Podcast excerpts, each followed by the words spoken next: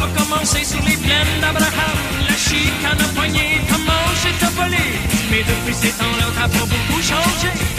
Bonjour Dave Noël. Allô, Antoine? Dave Noël est journaliste au Devoir et aussi historien, auteur de Mon calme général américain. Pourquoi je souligne euh, ce livre euh, que tu as publié l'an passé, c'est qu'il va y avoir des travaux très importants, des travaux d'aqueduc de, là, euh, sur le chemin Sainte-Foy, entre la rue Cartier et Salaberry à Québec. Et euh, j'ai vu l'autre fois que tu avais un peu sursauté, parce que c'est un point très important de, de l'histoire, c'est un point chaud. Oui, ben donc on en parle parce qu'aujourd'hui, on va ouvrir, normalement, si tout se passe bien, on va ouvrir la rue euh, sur le chemin Sainte-Foy. Et euh, c'est un communiqué qui a été envoyé par la ville, un communiqué banal. On en reçoit des, tonnes comme ça pour annoncer des entraves routières. Mais ça m'a évidemment, ça, ça, a allumé une lumière parce que j'ai pensé tout de suite au champ de bataille des plaines d'Abraham, qu'on on imagine toujours euh, dans, l'enceinte actuelle du parc fédéral avec les beaux, le beau gazon bien tondu, les coureurs dans le demi-cercle. Euh, c'est l'image qu'on a de, de, des plaines d'Abraham alors que le champ de bataille... Il se battait alors qu'il y a des joggers qui couraient autour, là. Oui, des, des, des joggers différents. Et euh, donc, le, le, champ de bataille, en fait, le parc actuel, il recouvre seulement à peu près le cinquième du champ de bataille réel, qui lui ah, oui. euh, partait de, des falaises du Cap-Diamant, donc qui tombe du côté du fleuve, et ça allait jusqu'au nord, jusqu'à la falaise de la côte Sainte-Geneviève, donc qui, domine un peu la base ville de ce côté-là. Et puis donc, le chemin Sainte-Foy est un endroit, est un site important du champ de bataille pour une raison assez simple, c'est que c'était un des, deux seuls chemins qui passaient dans le, dans le champ. Et euh, c'est un endroit où il y avait des habitations, euh, quelques des granges. Et donc, quand une armée comme celle de General Wolfe débarque euh, dans un endroit, s'installe dans un champ, oui. elle, elle, se dépêche de, de s'emparer des bâtiments qui peuvent être transformés en forteresses euh, de fortune. Si on ah veut. oui. Euh, donc, on s'installe, dans, on envoie des détachements dans les maisons, on, on casse les fenêtres, on s'installe, et donc ça devient des petites forteresses qui servent le temps du combat. Et à la bataille des plaines d'Abraham, il y a deux habitations qui se trouvaient à, dans un endroit un peu imprécis, mais qui était du côté du chemin Sainte-Foy. Et euh, on pense qu'elles étaient euh, à peu près dans ce secteur-là, donc, mais elles n'ont jamais été vraiment retrouvées.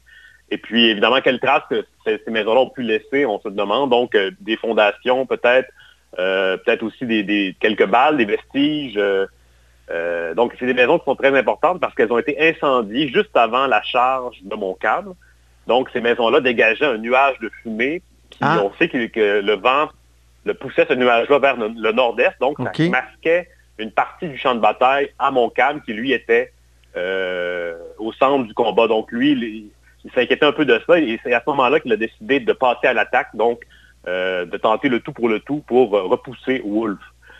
Et donc, ces maisons-là, c'est ça, on, on les a jamais trouvées. Et Est-ce qu'elles sont situées à peu près là où est l'école Joseph-François Perrault? Euh, ça serait possiblement en face, en fait. On, en ça face. Sur un, sur un plan de l'époque qui n'est pas très connu. On les voit, on voit, on voit bien qu'elles sont au sud du chemin Sainte-Foy. Mm -hmm. Et euh, évidemment, le champ de bataille, c'est difficile de le fixer par rapport au cadastre actuel. Ouais. On a certains points de repère. Par exemple, Wolfe, il est décédé à un endroit très précis euh, où les soldats ont roulé une pierre pour marquer l'emplacement de sa mort. Donc ça, ça sert de point de repère puisqu'on sait que Wolfe était en deux régiments précis. Donc, on peut placer l'armée à partir de ce point-là et ensuite étaler le reste selon les cartes qui ont été dessinées par les contemporains. Okay. Et donc, c'est comme ça qu'on peut fixer à peu près où étaient ces, ces maisons-là.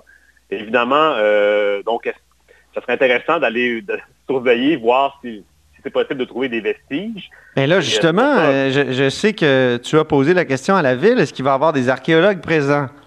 Euh, non, donc, il n'y aura pas de surveillance archéologique en tant que telle, parce que c'est pas considéré comme un site avec un potentiel important.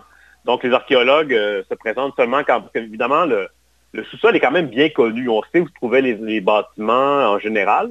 Et puis donc, euh, ce, cet endroit-là n'est pas considéré comme un site d'intérêt, d'autant plus qu'on est sous une rue. Donc, euh, il y a eu des conduites euh, d'égouts qui ont été installées là à différentes époques. Et en plus, jusqu'aux années 40, il y a le tramway de Québec, l'ancien tramway qui passait ah oui. à cet endroit-là. Donc, d'ailleurs, on retrouve parfois des, des restants de, de, de chemins de, de, des chemins de fer, qui, passaient, ouais, qui passaient là et qui ouais. ressortent au dégel à l'occasion. À ce moment-là, on les enlève. Donc, euh, c'est sûr que le sol a été remué à cet endroit-là. mais quand même, considérant l'importance de la bataille des plaines d'Abraham, on pourrait se dire que ça vaudrait quand même la peine de, de jeter un œil, regarder. Tu lances un appel aux opérateurs de pépines, là. oui, c'est ça qui nous écoute. soyez Euh, soyez à l'affût. Il y a peut-être de la monnaie, des, des, des, euh, des souvent c'est des boutons aussi de tunique, des choses comme ça.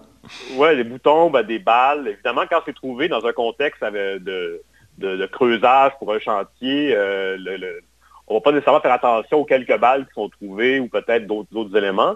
Euh, c'est sûr que le, les responsables du chantier doivent quand même alerter la ville s'il y a des découvertes qui sont faites. Mais évidemment, c'est tellement subtil euh, que, que c'est quand même peu probable. Mais évidemment, tout ceci est théorique, donc il ne faut pas non plus euh, trop, trop, aller trop loin. Il ne faut pas s'alarmer, c'est ça que tu dis. Pas s'alarmer, oui, c'est ça. C'est vraiment.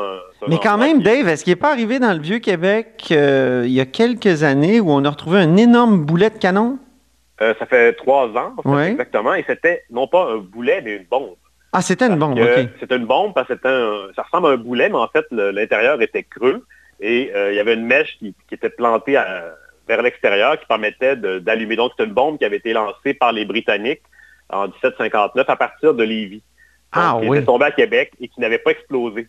Euh, ce qui a fait en sorte qu'on a dû amener la, la bombe en question euh, avant le quartier pour l'examiner, pour être certain qu'il n'y avait pas de danger. C'est très peu probable, encore une fois, mais il y a toujours un, il y a, un protocole qui, qui rentre en, en, marche quand on découvre des, des anciens euh, obus, projectiles comme ça. Mhm. euh, donc, il y aurait toujours un potentiel, euh, mais évidemment, la ville ne peut pas non plus surveiller tous les, les endroits, mais considérant c'est l'importance de la bataille, ça, ça allume une certaine lumière. Et ce qui fait qu'on en parle aujourd'hui aussi, c'est que dans les années 1900, euh, il y a un ancien, ben, en fait, un député euh, fédéral qui était, qui était historien aussi, qu'on qui s'appelait Philippe Babi Casgrain. Oui, tu veux nous parler de ce personnage-là euh, qui est oui, important? c'est- c'est- Mais il est oublié. Complètement oublié, oui, complètement. Euh, c'est un homme donc qui a vécu de 1826 à 1917. Et lui, il était passionné par ces détails-là. Et il, sur la bataille des plaines d'Abraham, notamment, il a même écrit un petit livre euh, portant spécifiquement sur les deux maisons qui se trouvaient sur le chemin Sainte-Foy, dont on parle depuis tantôt. Ah oui. dont L'une s'appelait la maison Borgia. Donc, non pas en référence euh, à la famille euh, italienne, mais plutôt à les Borgia Levasseur.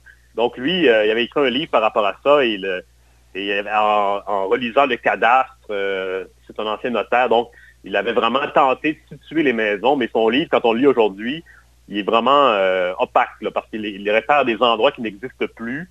Euh, il parle par exemple que euh, site est situé en deux commerces, on ne sait pas trop où c'était. Il évoque des anciens numéros de cadastre, donc c'est vraiment euh, une lecture euh, aride. Donc c'est dur de, de, réutiliser ses travaux aujourd'hui, même s'il est allé quand même assez, assez loin. Et, Mhm. et ce personnage-là, donc Babi Casgrain, il est intéressant. C'est le fils d'un ancien député patriote qui, pendant Ah oui. les rébellions, ben, juste avant les rébellions, il avait voté contre les 92 résolutions.